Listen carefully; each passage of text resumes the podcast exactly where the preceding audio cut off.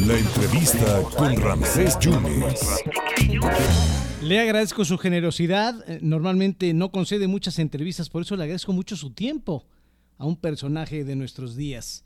Senador de la República, presidente de la Comisión del Trabajo y Previsión Social, salió con mención honorífica de Oxford, economista, muchos años ya en la Secretaría de, Minas y además senador de la República y vino a presentar un libro aquí a Veracruz, a Jalapa, El triunfo de la dignidad. Antes ya había escrito El colapso de la dignidad. Senador Napoleón Gómez Urrutia, en verdad muchísimas gracias. ¿Cómo está?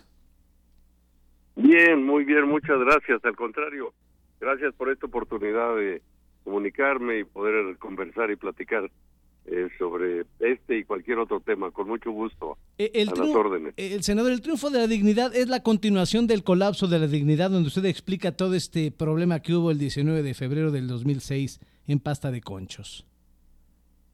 Así es, es, es una continuidad, es un recuento de las experiencias más importantes que viví durante estos últimos años, las reuniones, los intercambios con diferentes dirigentes sindicales, políticos y, y sindicales de todo el mundo. Y desde luego, pues, toda esta experiencia de vivir y cómo haber encontrado un mecanismo de resistencia contra todos estos ataques infundados y esta persecución pol- política de la que fuimos víctimas no solo yo o mi familia, sino los demás dirigentes de nuestro sindicato y por supuesto también los trabajadores mismos y la organización. Entonces, pues sí es un es una continuidad, es un recuento, es una actualización. Eh, el anterior libro, como sabe, del colapso de la dignidad, como ya lo mencionaba, pues un libro también muy vendido en todo el mundo, se tradujo en varios idiomas y fue pues se convirtió en un bestseller o uno de los libros mejor vendidos del, del New York Times eh, el periódico New York Times de Nueva York entonces pues eh, sí eh, creo que recoge todas estas experiencias y conocimientos más importantes que adquirimos a lo largo de estos años de resistencia y de lucha por la democracia por la justicia por por la dignidad de la clase trabajadora de México Le echaron, le, le echaba la, le echaron la caballada en el gobierno de Fox, en el gobierno de Calderón, en el gobierno de Peña. Totalmente, no. Eh, La caballada fue poco. Yo creo que echaron todo el, ejército completo porque unieron todas las fuerzas. Nada más, bueno, este conflicto que se inició precisamente en el último año del gobierno de Vicente Fox eh, y que actuaron de una manera irresponsable, despiadada, perversa, pues fue también soportada por eh, los tres eh, empresarios más ricos de México. Y este conflicto se prolongó por 12 años, poco más de 12 años. Y entonces, bueno, pues fue contra el gobierno de Vicente Fox, contra el gobierno de Felipe Calderón y también el de Enrique Peña Nieto. Entonces, pues nos enfrentamos nada menos y nada más que a los tres últimos presidentes de la República y a los tres o cuatro hombres más fuertes, más económicamente del país, que son a su vez empresarios mineros. Entonces, bueno, pues fue una lucha difícil, larga, complicada. Hicieron todo lo que estuvo eh, bajo su poder para pervertir el sistema de justicia en México y deformarlo y tratar de buscar eh, delitos que no existieron nunca, más que en la mentalidad de ellos y en los escritorios de estas empresas y de los funcionarios públicos de ese momento que estaban al servicio de ellos. Es que lo acusaban de todo. A ver, nexos con el narcotráfico que había usted desviado 54 millones de dólares. Por cierto, ya lo absolvió la Suprema Corte de Justicia de la Nación. 11 acusaciones ya absuelto. Totalmente, desde el año 2014. De hecho, yo lo regresé antes por, por precaución, porque no teníamos la seguridad de que el gobierno de Enrique Peña Nieto, Nieto garantizara mi seguridad, mi integridad y la del sindicato mismo. Y aunque ya estábamos completamente exonerados por la Suprema Corte de Justicia de la Nación de las 11 acusaciones falsas, eh, eh, y de una manera unánime, la decisión de la Corte eh, definitiva, de fondo, inapelable, pero aún así no había el compromiso, como que le tenían mucho temor a estos grandes empresarios, o sea, era lo que ahora el presidente López Obrador decía, el poder económico dominando al poder político, y así era, lo tenían bajo su control, lo utilizaban para sus intereses y designaban y ponían funcionarios de primer nivel. Entonces, bueno, era una lucha desigual, este, muchos pensaban que era una lucha de entre David y, este, Goliat, pero Sí. bueno, pues terminamos este, venciendo a este gigante de la corrupción que son estos grupos empresariales y políticos. Había que tanto leyendas, daño le hicieron a México. había leyendas, Urbana, senador, que decían que gente del sindicato iba a verlo a Canadá y que le llevaban máximo 9 mil dólares, que era lo que se podía comprobar. No, esos son inventos de la mentalidad deforme de estas personas. La verdad es que nunca tenía necesidad de eso. Yo tuve, desde el primer momento que yo llegué a Canadá, Sí, eh, el apoyo total de los sindicatos de Canadá, de Estados Unidos, de los partidos políticos, el mismo gobierno de Canadá, y mira que era el gobierno conservador de Stephen Harper, sí. el que sí, estaba sí, en ese momento en Canadá, y, y nosotros eh, nos de inmediato nos eh, reportamos con el gobierno diciendo estoy aquí eh, bajo una persecución política, este, con calumnias y información falsa y acusaciones falsas, y entonces ellos, como Canadá tiene un alto sistema de justicia, eh, un nivel muy elevado de justicia, pues obviamente tuvieron que respetar lo que era la transparencia y no pudieron hacer nada. Entonces el gobierno de México fue derrotado en los tribunales internacionales. De hecho, Canadá nunca admitió una solicitud que decía México, y eso es algo interesante que sí me gustaría comentar, Sí, porque publicaban todo el tiempo este que eh, que me iban a extraditar, que, que ya tenían todo arreglado, que ya habían solicitado la extradición y nunca lo hicieron porque no tenían argumentos.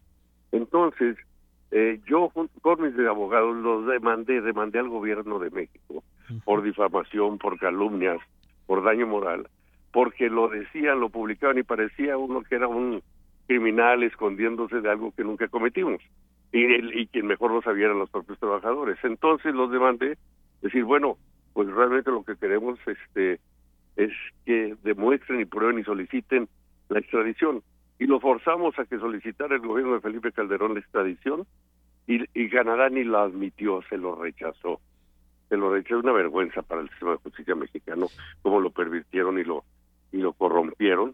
O sea, utilizando la justicia para perseguir, eso solo se ve en las dictaduras, en los regímenes totalitarios que hay en el mundo. Entonces, eh, y también adicional, perdón, me extiendo, pero eh, cuando ellos habían logrado que la Interpol estableciera una ficha roja sí. en contra mía y de algunos otros compañeros, yo demandé ante Interpol Internacional, que está la sede, es la policía de las policías del mundo en Lyon, Francia, y ganamos la demanda porque ellos concluyeron, después de haber hecho toda una investigación, que eso era una persecución motivada políticamente para deshacerse de un sindicato y de sus dirigentes. Otro vergüenza para el gobierno de México y por escrito me lo dieron. Nunca Interpol da ese tipo de documentos por escrito, diciendo entonces no procede, no existe el nombre de- mío en las listas de Interpol, ni ha existido, bórrenlo, le di instrucciones a, a las policías de todo el mundo por todo el- esto que habían hecho el gobierno mexicano. Otra vergüenza más para estos gobiernos. Es un cinismo y un descaro con el que pervirtieron y corrompieron la justicia en México, pero no prosperó. No, Y pero tan es así, pues hoy estoy de regreso, soy senador de la República, soy- continúo dirigiendo y presidiendo el Sindicato Nacional sí. de Trabajadores Mineros, Metalúrgicos y Cirúrgicos de México y ahora una nueva Confederación Internacional de Trabajadores que hace tres años creamos en México Ya. para democratizar al, al movimiento obrero. Entonces, pues, eh, la verdad fue una derrota de ellos y de los empresarios que pagaron miles de millones de dólares en estas campañas sucias y que nosotros finalmente fuimos totalmente exonerados por los organismos internacionales, por el Sí. gobierno de Canadá, de Suecia, de Noruega, de Inglaterra, de muchos otros países y por supuesto por la Suprema Corte de Justicia de la Nación. Entonces, Sí. pues es algo que nos sienta, nos llena de orgullo y de pudimos vencer y derrotar toda esta persecución y, y deformación, como decía, del sistema de justicia. ¿Usted es canadiense, senador? No, soy mexicano, soy mexicano.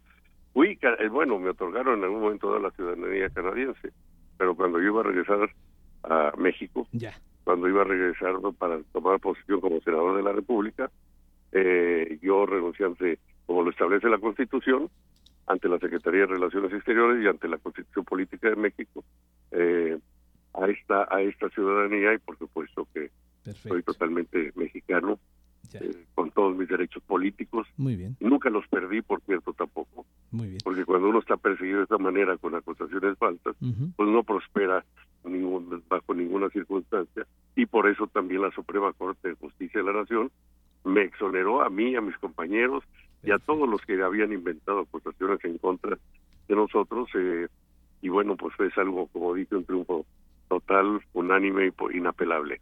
Eh, dos puntos más, senador, para cerrar. Los proyectos eh, mineros a cielo abierto eh, tienen que revisarse y creo que ya es urgente una revisión a la ley minera, ¿no? Sí, eso es lo que he estado proponiendo. Bueno, aparte de presidir la Comisión de Trabajo y Previsión Social del Senado de la República, soy miembro de otras cuatro comisiones. Sí, de energía. De energía, de economía, de relaciones exteriores y de minería y desarrollo regional. Y en la Comisión de Minería y en el Senado he estado proponiendo que ya se logró una reforma importante con la nacionalización del litio, porque lo que queríamos evitar es que el litio se convierta, así como el oro, la plata, el cobre, en un instrumento de, apropiación de unos cuantos grupos empresariales nacionales y extranjeros. Y ahora lo que dijimos, ahora el litio, el único rey del litio, antes dice que hay rey del cobre, rey de la plata y rey del, del oro, pues el único rey del litio va a ser el, el, pueblo de México. Pero también he estado diciendo que hay que llevar esta reforma de la ley minera mucho más allá. Y hay que hacer una revisión completa, integral a la ley minera, porque hay muchos rezagos, muchos vicios, muchas deformaciones a la ley que se fueron gestando por el poder que te ejercían y tenían todos estos grupos empresariales y el dominio sobre los gobiernos anteriores. Y esto pues ya cambió y lo que sí requerimos es llegar a una revisión integral de la de la ley minera y tener una nueva ley minera en México que sea mucho más racional bajo el control y dominio del pueblo de México, del gobierno y en beneficio de las propias em, empresas, pero eh, siempre bajo un sistema de reglamentación y de control y no un libertinaje total como el que han tenido hasta ahora. Eh, senador, por último, ¿qué le dice a los detractores que dicen que hay un monarca en la Secretaría de Minas, en la Secretaría General? Del sindicato. Bueno, por favor, eso eh, eh, eh, mire, en, México, y creo que en la mayor parte de los países del mundo, los sindicatos, los dueños de los sindicatos son los trabajadores, no son los gobiernos, los auténticos y verdaderos trabajadores, no son las empresas. Los trabajadores son los que pueden tener la libertad y la democracia por la que hemos estado luchando para que decidan libremente a quien elegir. De hecho, la reforma a la Ley Federal de Trabajo, que aprobamos en 2019, ya en este gobierno del presidente Andrés Manuel López Obrador, le da el voto libre, secreto eh, y personal a los trabajadores para que decidan a qué sindicato pertenecer y a qué líderes van a tener, y no que se los impongan. Los trabajadores son los que deciden y mandan. Los demás son detractores, son mentirosos, son son este verdaderamente hay marionetas de estas empresas que los usan eh, y luego se deshacerán de ellos cuando ya los necesiten para estar atacando y golpeando, pero sin ningún fundamento.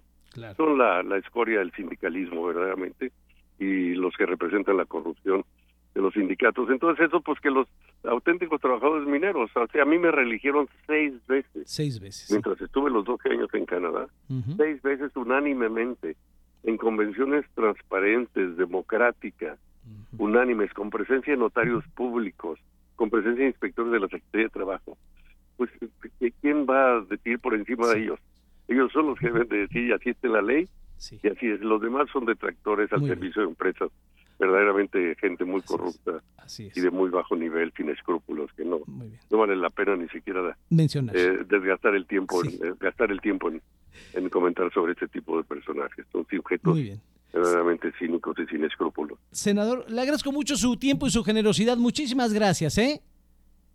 Al contrario, a las órdenes y muchas gracias por la oportunidad. No, hombre. Eh, seguimos en contacto con mucho gusto. Muchas gracias al senador, al senador Napoleón Gómez Urrutia. Gracias, senador. No, no, no, no da muchas entrevistas. Le agradezco la generosidad para el 97.7 y el 101.1, hablando del libro El triunfo de la dignidad. La verdad ave de tempestades el senador Napoleón Gómez Urrutia.